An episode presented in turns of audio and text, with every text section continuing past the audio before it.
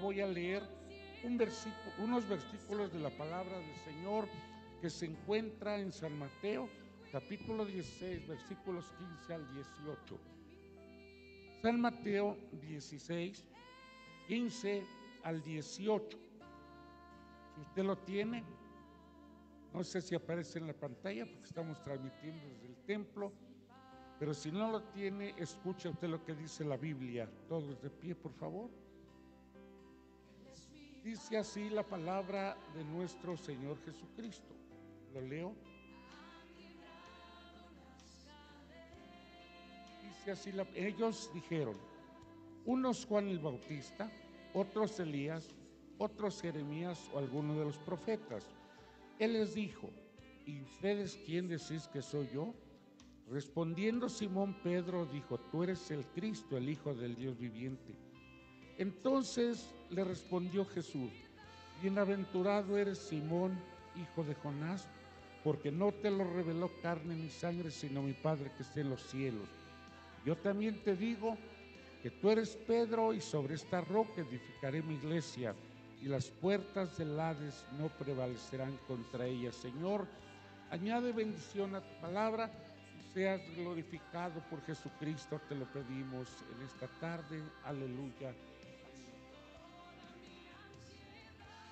Bueno, pues estamos celebrando un aniversario más de la iglesia. Disculpen, tomo agua. Hace 11 años, lo que ahora usted ve, era un sueño para mí. Yo no tenía nada concreto porque era un sueño. A ustedes les he dicho, y algunos de ustedes son testigos, hace unos 20 años, yo les decía que de este lado de la carretera teníamos que comprar un terreno, construir un templo grande, porque grande es Dios.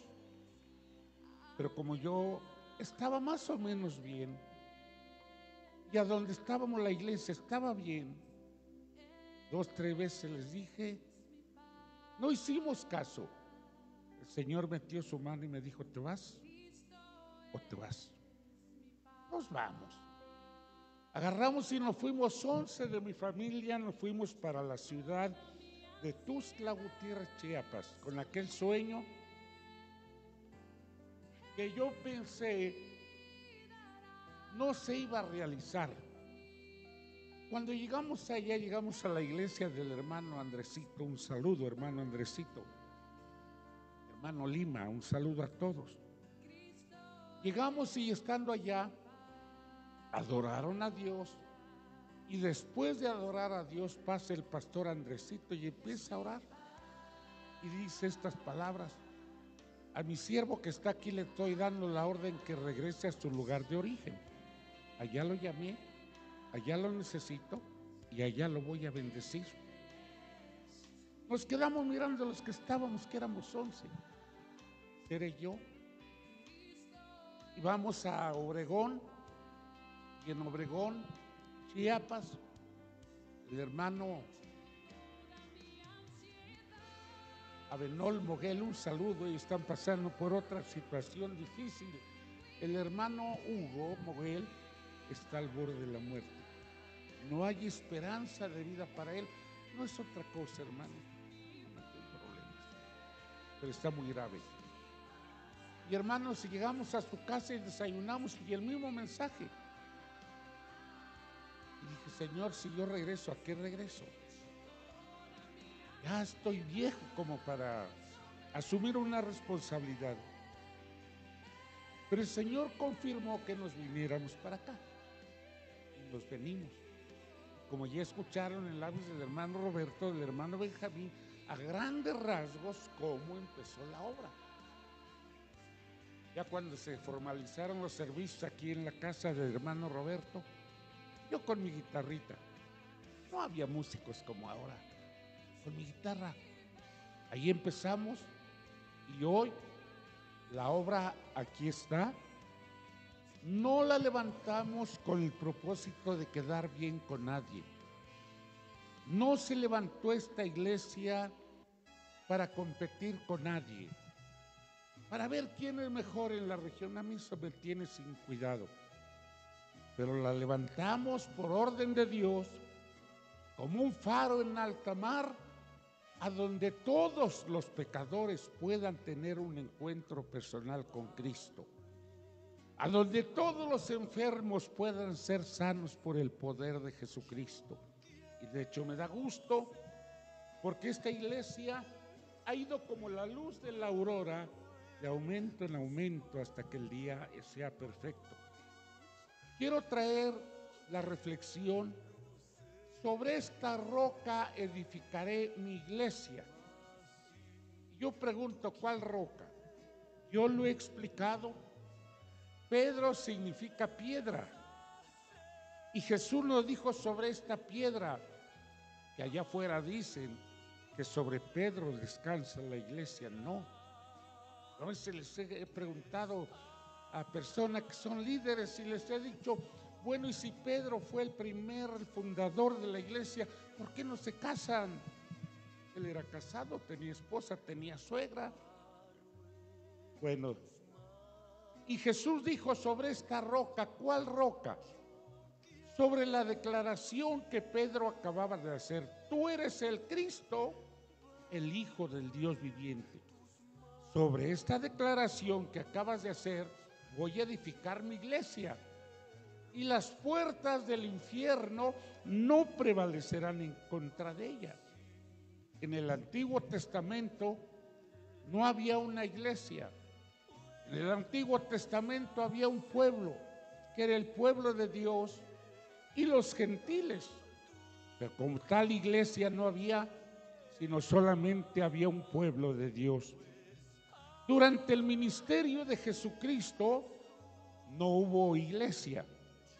Él andaba de un lugar para otro, como al principio nosotros andábamos de un lugar para otro. Alguien dijo es la iglesia ambulante, sí, es la iglesia ambulante, pero ahora ya no somos, ya no andamos de ambulantes, ahora tenemos un lugar que Dios nos ha dado para la honra y la gloria de nuestro Señor Jesucristo. Nuestro Señor andaba con doce, de aldea en la aldea, de pueblo en pueblo. Ese era el ministerio de Jesucristo. Después de que anduvo con doce, llamó a setenta y los envió a predicar de dos en dos. Porque dice la Biblia, hermano, que son mejores dos que uno.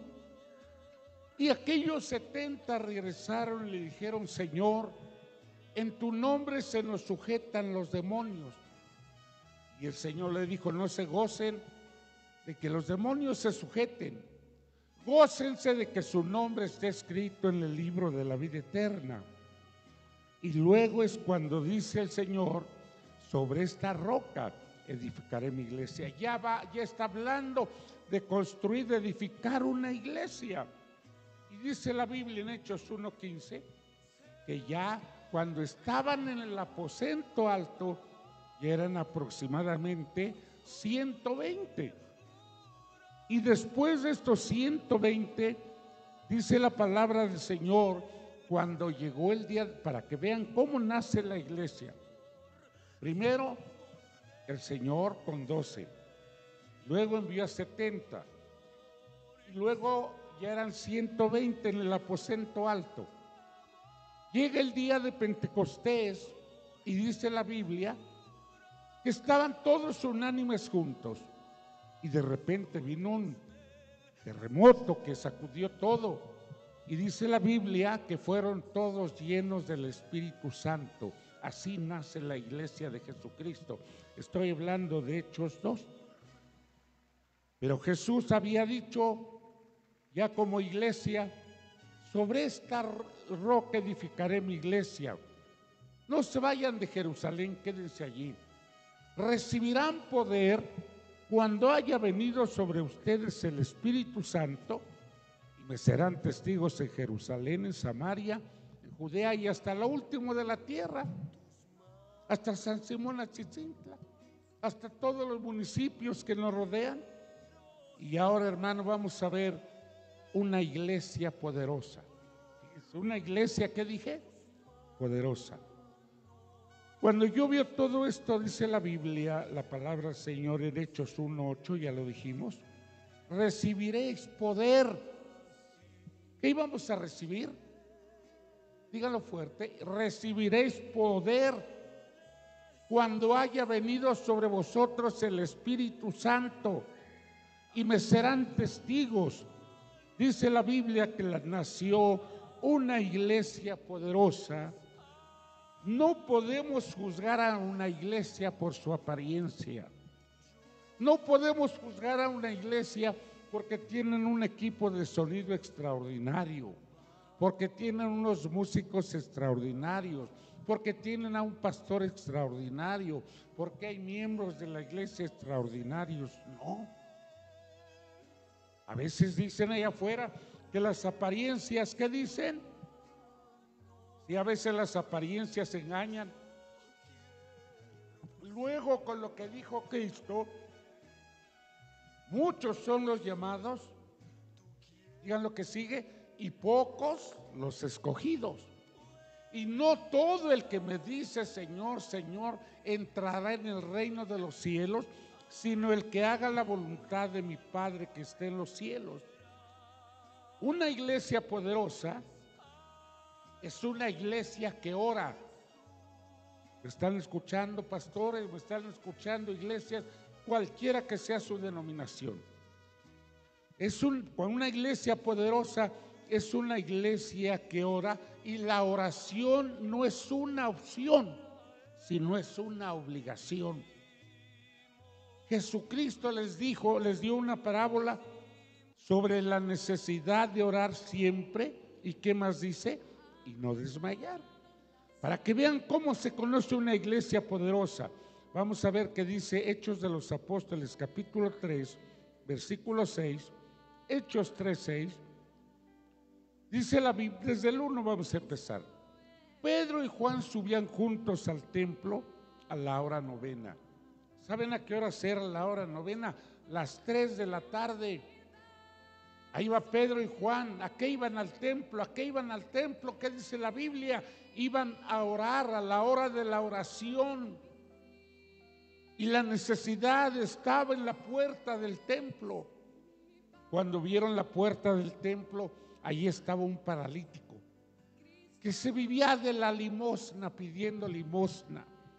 Cuando vi a Pedro y Juan que iban a entrar yo no sé qué lenguaje ocuparon, pero a lo mejor como el que se ocupa aquí en nuestro país. Una limosna por el amor de Dios. Pedro y Juan le dijo, míranos. Y estuvo mirándolos, esperando recibir de ellos algo. Y dice la palabra del Señor, mas Pedro le dijo, no tengo plata ni oro, pero lo que tengo te doy. En el nombre de Jesús de Nazaret, levántate y anda. Le agarraron de la mano y se levantó y empezó a alabar y glorificar el nombre del Señor. Esto es una iglesia poderosa. Esto es algo sobrenatural. Hoy la palabra sobrenatural es que tenemos mucha gente, que tenemos un escenario y que... No, no, no, no. A lo mejor podríamos hacerlo nosotros, pero no. Dice la palabra de nuestro Señor Jesucristo, que no solamente eso, sino es una iglesia poderosa, una que sabe usar el nombre de Jesús. Yo a veces voy a algunos lugares y escucho a hermanos y se los digo no con una crítica destructiva. Están orando por un enfermo y están diciendo la sangre de Cristo tiene poder. ¿Cuántos creen que la sangre de Cristo tiene poder? Pero Jesús dijo, en mi nombre echarán fuera demonios. Sobre los enfermos pondrán sus manos y ellos sanarán. Porque la sangre de Cristo nos limpia de todo pecado. Pero en el nombre de Cristo aún los demonios huyen. Dice la palabra del Señor en el versículo que leímos, mas Pedro dijo, no tengo oro ni tengo plata, pero lo que tengo te doy. En el nombre de Jesucristo, levántate y anda. Óiganlo bien. Hoy en día encuentro videos tan falsos como un billete de 75 pesos. Así. Si ustedes han visto un billete de 75, así veo supuestos milagros. Que deja la silla de ruedas, que resucita y aparece. Yo resucité, estuve muerto tres días y Dios me ay Dios. Yo le digo a usted, iglesia, pueblo que me ve, Dios no necesita propaganda de esa naturaleza. Yo cuando voy a orar por ustedes, yo les he dicho, si el Señor lo sana, Él es Dios. Y si usted se muere, Él sigue siendo Dios. Alabado sea Dios. Hermanos, yo les he explicado que Dios, sin mí, Él sigue siendo Dios. Pero yo sin Dios no soy nada. Porque la Biblia dice, nuestro Señor Jesucristo dijo, separados de mí, nada podrán hacer. Ahora vean una iglesia poderosa. Ahora vean lo que dice la palabra del Señor en el versículo 8. Y saltando, ¿cómo, cómo? A ver, a ver la reacción del paralítico. ¿Qué dice?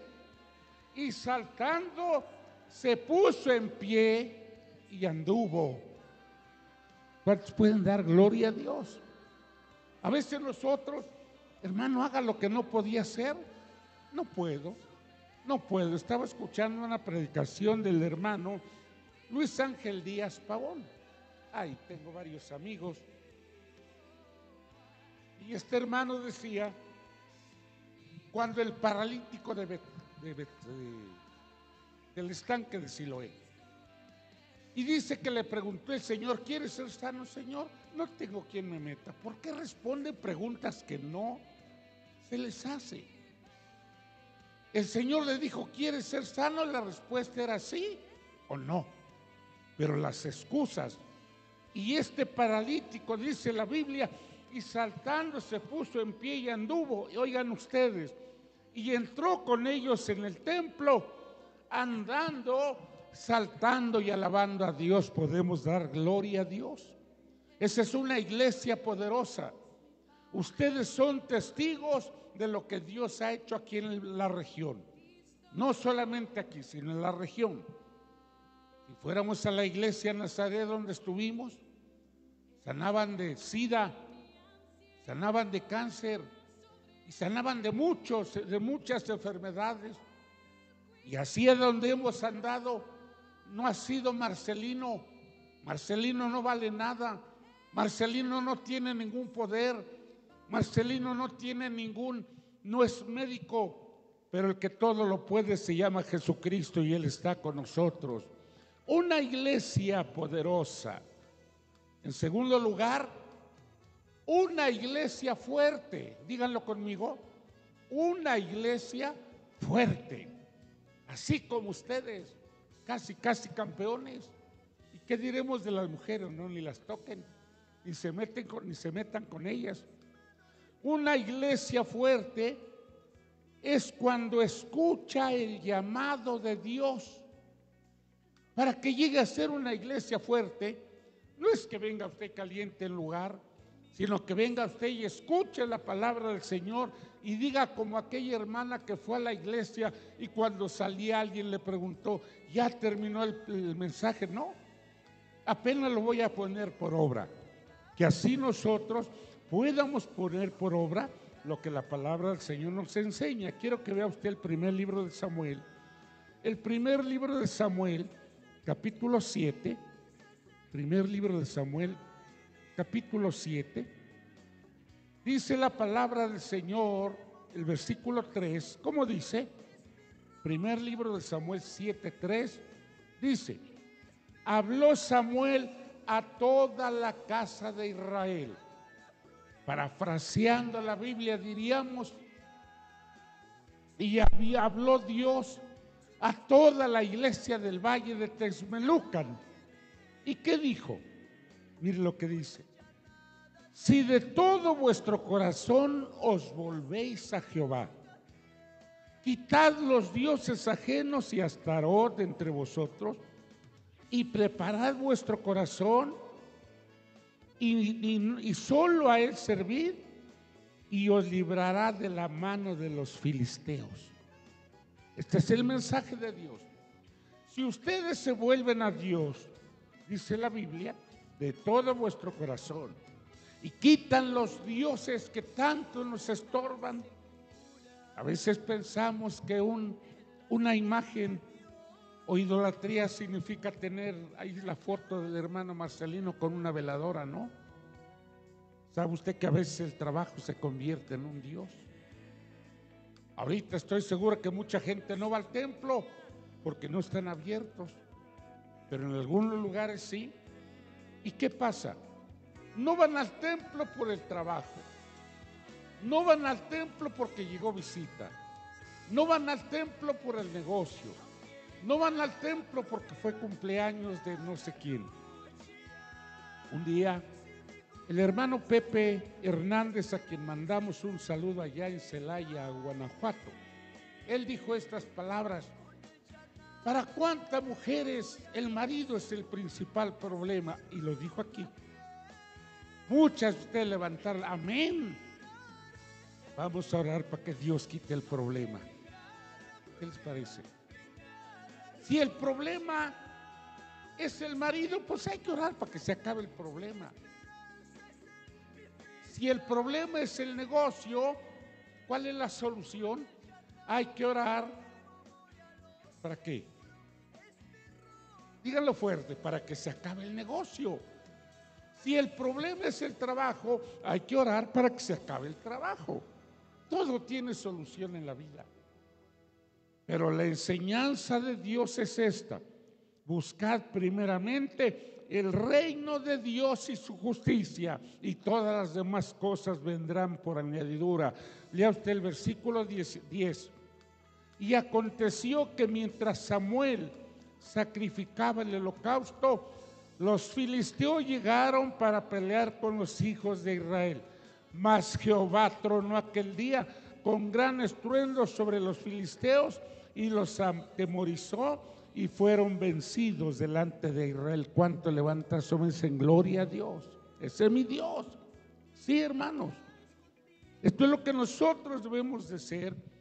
A veces creemos que la iglesia es fuerte por las apariencias y no, vemos, no nos damos cuenta y no vemos que la iglesia se vuelve más mundana que los mundanos. En alguna ocasión yo les dije aquella historia que leí, que leí de aquella iglesia pequeña de los Estados Unidos que estaba hecha muy sencillamente, pero eran unos cultos donde sentía la presencia de Dios.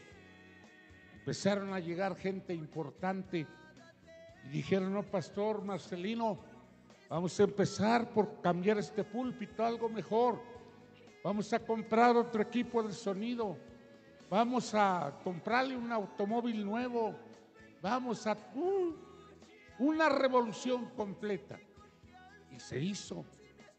Pero después de unos meses, de unos años, todo era bello, pero la presencia de Dios se había ido. Ya no estaba la presencia de Dios ahí. Ya no se sentía la gloria de Dios como se sentía antes. El pastor dijo, ¿por qué? Porque Dios no está a donde hay tanta mundanalidad.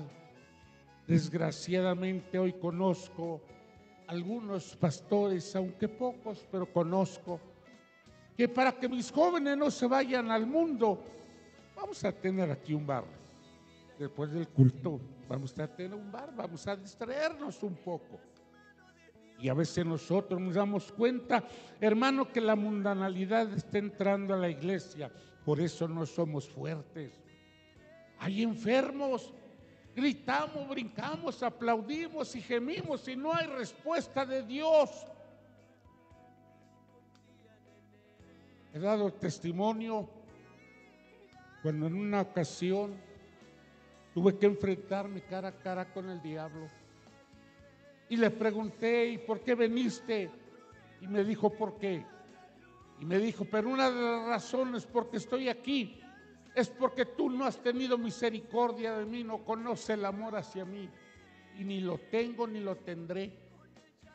Allí estaba el pastor Enrique Hernández, allí estaba Carlitos y me puse a platicar y le dije, ¿sabes qué? Después de dialogar un rato le dije, platicando, me has acabado la garganta, me has acabado las fuerzas, pero lo que no me has podido acabar es la fe, el poder, la autoridad que Dios me da. Te mando ahorita en el nombre de Jesús, vete. Y dice, me voy.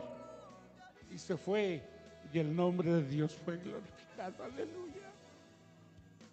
Me dice el hermano Enrique, hermano, nunca me imaginé que hablando solamente los demonios tenían que huir. El diablo no les tiene miedo a Marcelino porque es un hombre igual que cualquier otro. Pero cuando el diablo llega y ve la dulce presencia de Dios en el corazón, el demonio se va y al nombre de Dios sea la gloria. Cuando ve, llega el demonio a la iglesia y ve que aquí se adora a Dios en espíritu y en verdad el diablo se va, aquí no hay lugar para mí. ¿Por qué? Porque somos una iglesia fuerte. Y también somos una iglesia gloriosa. Primero que somos, hermanos, una iglesia que poderosa. Díganlo conmigo, una iglesia poderosa. En segundo lugar, una iglesia fuerte. En tercer lugar, una iglesia gloriosa. Quiero que lea usted Efesios. Lea conmigo, por favor, la epístola del apóstol Pablo a los Efesios. Vamos a leer el capítulo 5, Efesios capítulo 5, versículo 25 al 27. Yo lo leo. Maridos, ¿cuántos maridos vinieron? A levanten la mano los maridos. Poquitos. ¿Y qué las demás son viudas, dejadas, desamparadas o qué? Se les ha olvidado. Maridos, amad a vuestras mujeres.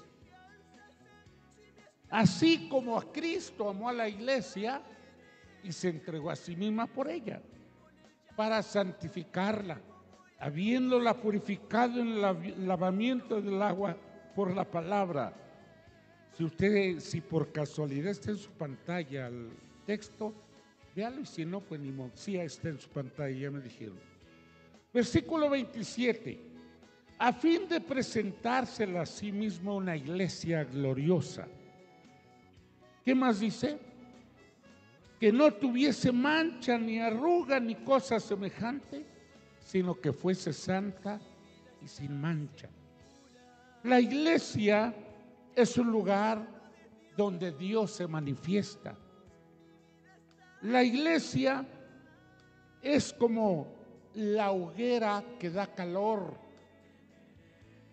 La iglesia es como una orquesta ejecutando la misma sintonía.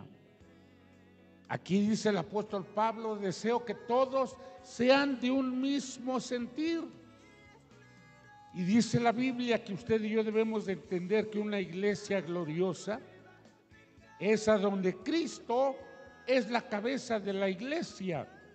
Y nosotros, ¿qué somos, hermanos? El cuerpo. Colosenses 1, 17 al 18. Colosenses 1, 17 al 18 dice. Y Él es antes de todas las cosas y todas las cosas en Él subsisten y Él es la cabeza del cuerpo, que es la iglesia, el que es en el principio, el primogénito entre los muertos, para que en todo tenga preeminencia, dice la Biblia. Debemos de entender que Cristo es el esposo y nosotros, díganlo, ¿qué somos? La esposa Debemos de entender que Cristo es el buen pastor y nosotros somos ovejas de su prado. Debemos de entender que Cristo es la vid verdadera y nosotros somos los pámpanos. Debemos de entender que Jesucristo es el Señor, el Rey de Reyes y Señor de Señores. Ya lo he explicado por qué la iglesia Jesucristo es el Señor. Porque la palabra Señor no se le daba a cualquiera, se le daba a una persona especial. Y cuando vemos la palabra Señor estamos diciendo mi dueño, mi amo.